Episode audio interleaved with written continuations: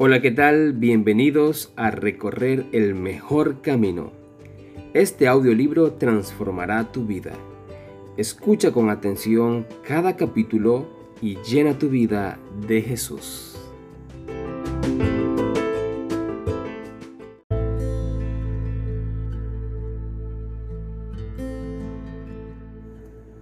Capítulo 2. Nuestra necesidad más urgente. Originalmente el ser humano estaba dotado de una capacidad portentosa y de una mentalidad equilibrada. Era perfecto y estaba en armonía con Dios. Sus pensamientos eran puros, sus propósitos santos. Sin embargo, por su desobediencia, sus facultades se pervirtieron y el egoísmo reemplazó al amor su naturaleza quedó tan debilitada por la transgresión que ya no pudo, por su propia fuerza, resistir el poder del mal. Satanás lo convirtió en un esclavo y habría permanecido así para siempre si Dios no hubiera intervenido de una manera especial. El tentador quería desbaratar el propósito que Dios había tenido cuando creó al hombre. Así iba a llenar la tierra de sufrimiento y desolación, para luego señalar todo ese mal como resultado de la obra de Dios al crear al hombre y a la mujer. En su estado de inocencia, la mujer y el hombre gozaban de completa comunión con aquel en quien están escondidos todos los tesoros de la sabiduría y el conocimiento. Pero después de su caída, no pudieron encontrar gozo en la santidad e intentaron ocultarse de la presencia de Dios. Esa es todavía la condición del corazón que no ha sido regenerado, no está en armonía con Dios ni encuentra gozo en la comunión con Él. El pecador no podría ser feliz en la presencia de Dios. Le desagradaría la compañía de los seres santos y si pudiera ser admitido en el cielo, no se sentiría feliz allí. El espíritu de amor abnegado que reina allí, donde todo corazón corresponde al corazón del amor infinito, no haría vibrar en su alma cuerda alguna de bondad. Sus pensamientos, sus intereses y móviles serían distintos de los que mueven a los moradores celestiales sería una nota discordante en la melodía del cielo, que sería para él un lugar de tortura. Ansiaría esconderse de la presencia de aquel que es su luz y el centro de su gozo. No es un decreto arbitrario por parte de Dios el que excluye del cielo a los pecadores contumaces. Ellos mismos se han cerrado las puertas por su propia ineptitud para la fraternidad que allí reina. La gloria de Dios sería para ellos un fuego consumidor. Desearían ser destruidos a fin de ocultarse del rostro de aquel que murió para salvarlos. Es imposible que escapemos por nosotros mismos del abismo de pecado en el que estamos hundidos.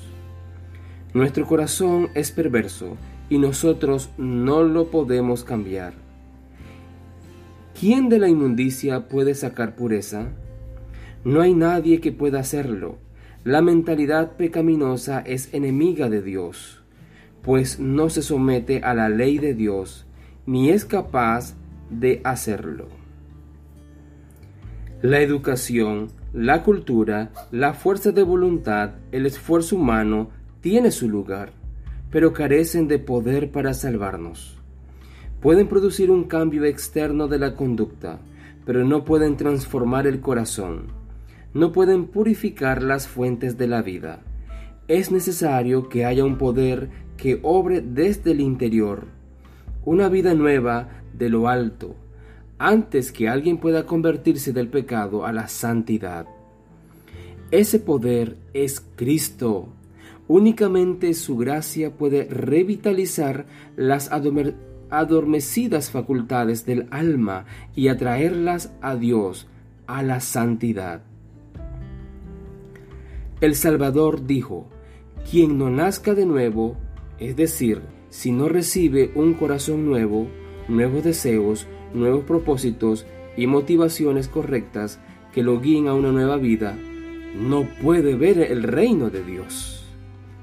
La idea de que lo único necesario es que se desarrolle nuestra supuesta bondad innata es un engaño fatal.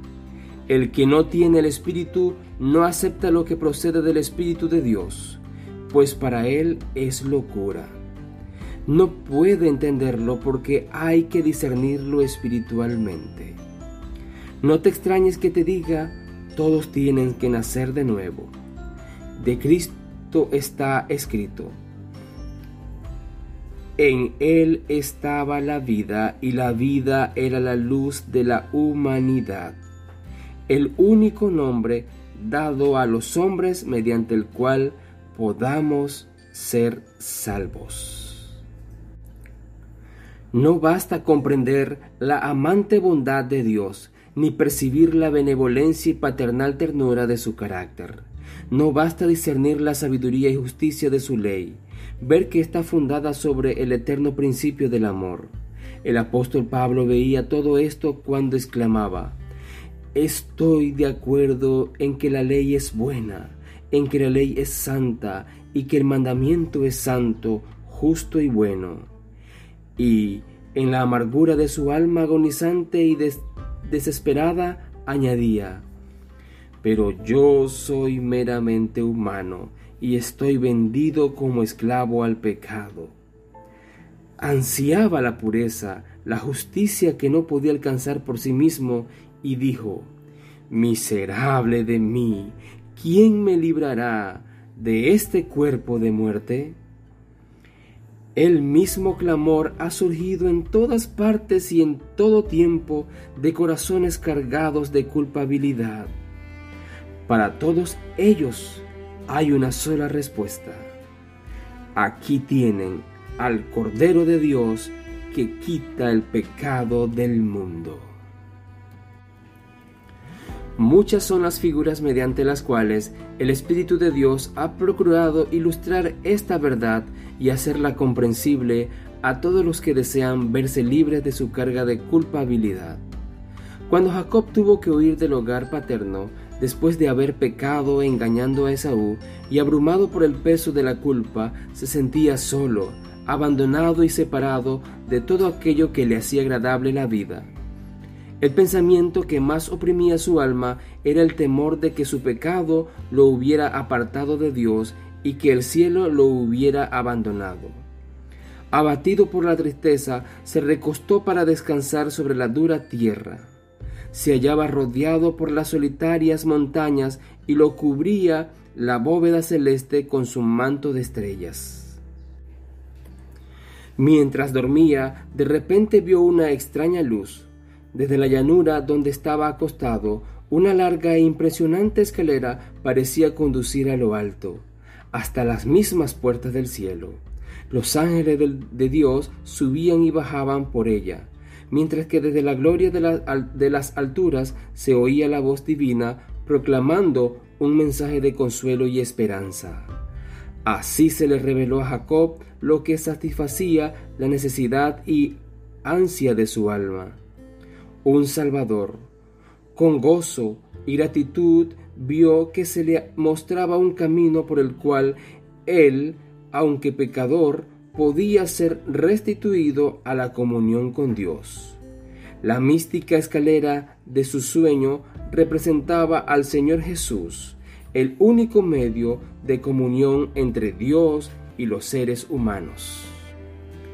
A esta misma figura se refirió Cristo en su conversación con Natanael, cuando dijo, Ciertamente les aseguro que ustedes verán abrirse el cielo y a los ángeles de Dios subir y bajar sobre el Hijo del Hombre.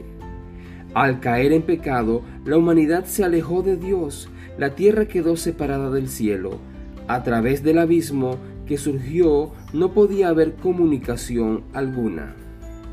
Sin embargo, mediante el Señor Jesucristo, el mundo se unió nuevamente al cielo. Con sus méritos, Cristo creó un puente sobre el abismo que el pecado había abierto, de tal manera que todos podamos tener ahora comunión con los ángeles ministradores. Cristo une con la fuente del poder infinito a los seres humanos caídos, débiles y desamparados.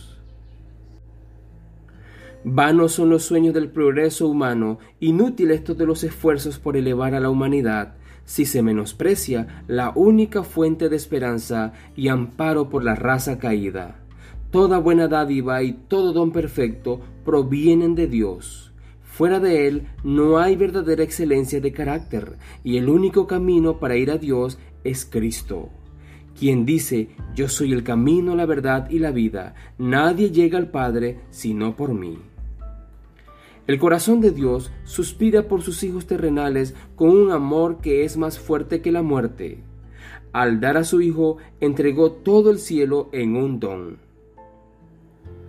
La vida, la muerte y la intercesión del Salvador, el ministerio de los ángeles, la súplica del Espíritu Santo, el Padre obrando por encima y a través de todo, el insensante interés de los seres celestiales, todo ha sido movilizado en favor de nuestra redención.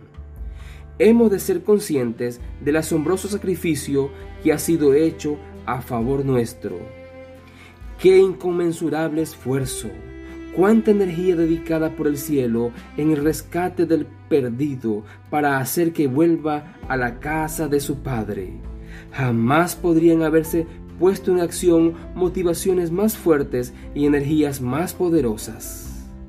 ¿Acaso las grandes recompensas por hacer el bien, el disfrute del cielo, la compañía de los ángeles, la comunión y el amor de Dios y de su Hijo, la elevación y el y acrecentamiento de todas nuestras facultades por las edades eternas, no son incentivos y estímulos poderosos que nos instan a dedicar a nuestro Creador y Salvador el amante servicio de nuestro corazón?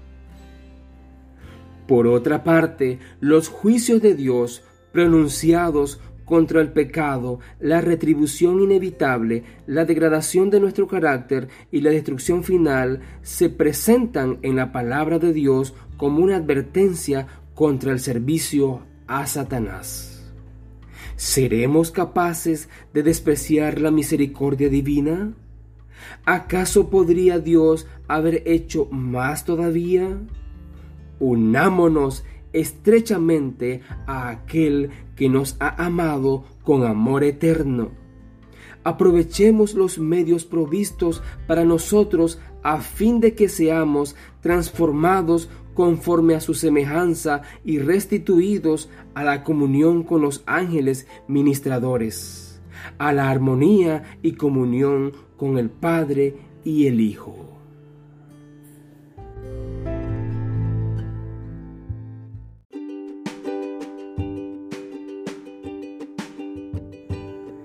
Gracias por escuchar este audiolibro. Escribe en los comentarios lo que más te gustó de este episodio. Leeré y responderé todos los comentarios. No olvides dar clic en me gusta. Suscríbete si aún no lo has hecho. Y lo más importante, comparte este episodio con un amigo. Hasta la próxima.